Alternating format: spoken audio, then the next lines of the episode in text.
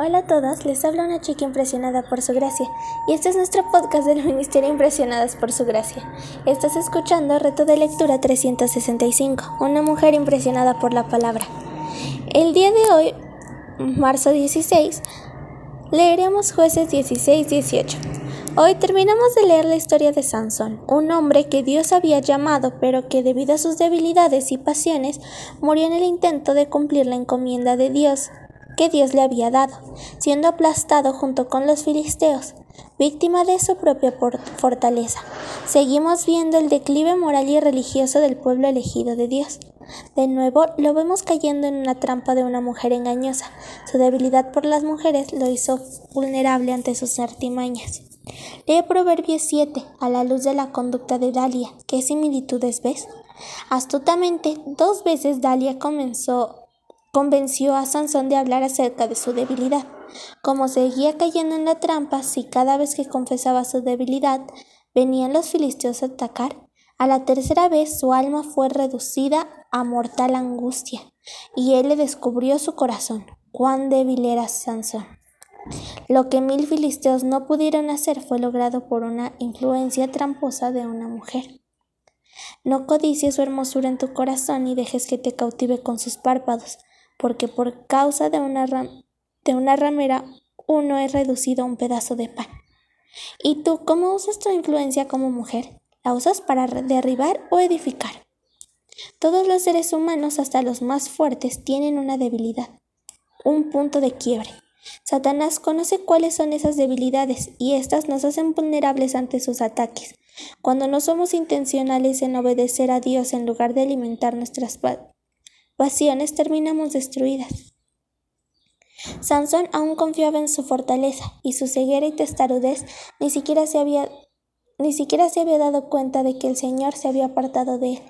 Él vivió para perseguir sus pasiones en lugar de rendir su vida a los propósitos de Dios. ¿Has conocido a alguien que confía tanto en sí mismo, en sus habilidades, que vive tan enfrascado en sí al punto de perder de vista a Dios? ¿O quizá te ha sucedido a ti? ¿Has rendido tu vida a Cristo o aún sigues alimentando las pasiones de tu carne? ¿Cómo te advierte este relato? 3. En aquellos días no había rey en Israel. Cada uno hacía lo que bien le parecía a sus propios ojos. Este es el problema central de esta época en la historia del pueblo de Israel. Se va dando una decadencia espiritual y moral cada vez más marcada y profunda. Cuando no tenemos a Dios no tenemos norte y cada cual vive su propia verdad como bien le parezca. Aquí vemos una familia idólatra, una mamá, donde una mamá decide dedicar un dinero a Jehová, haciendo una imagen de talla para su hijo. Micaía, quien le había robado, el Señor había hablado claramente acerca de hacer ídolos, y ella quería uno para dedicarlo a Jehová. Parece algo absurdo y hasta cómico, pero ¿cuántas veces nosotras decimos que queremos hacer algo para el Señor cuando en realidad es algo que sabes que Dios no aprueba? ¿Cuántas veces carecemos de discernimiento y damos cavidad a la superstición más que a la verdad revelada de Dios? Luego vemos a Micaía tener en su casa dioses, terafines y consagrar a uno de sus hijos como sacerdote sin ser de la tribu de Leví, y luego contratar a su propio levita como personal, a su propio levita personal como sacerdote, quien lejos de confrontar a Micaía en su corrupción religiosa acepta los beneficios. Resulta obvio que tanto Micaía como el levita desconocían al Señor y sus caminos, una gran confusión. Hay camino que al hombre le parece derecho, pero al final es camino de muerte. 4. Lee la reacción de Micaía ante el hurto de los hijos de Dan en los versículos 18, 23 y 24. ¿Dónde tenía Micaía su confianza? ¿Y tú? ¿En qué dioses has puesto tu confianza? ¿En el Dios verdadero o en dioses o en dioses de tu propia fabricación. Lee con detenimiento los versículos 18, 30 31. ¿De quién es nieto Jonathan?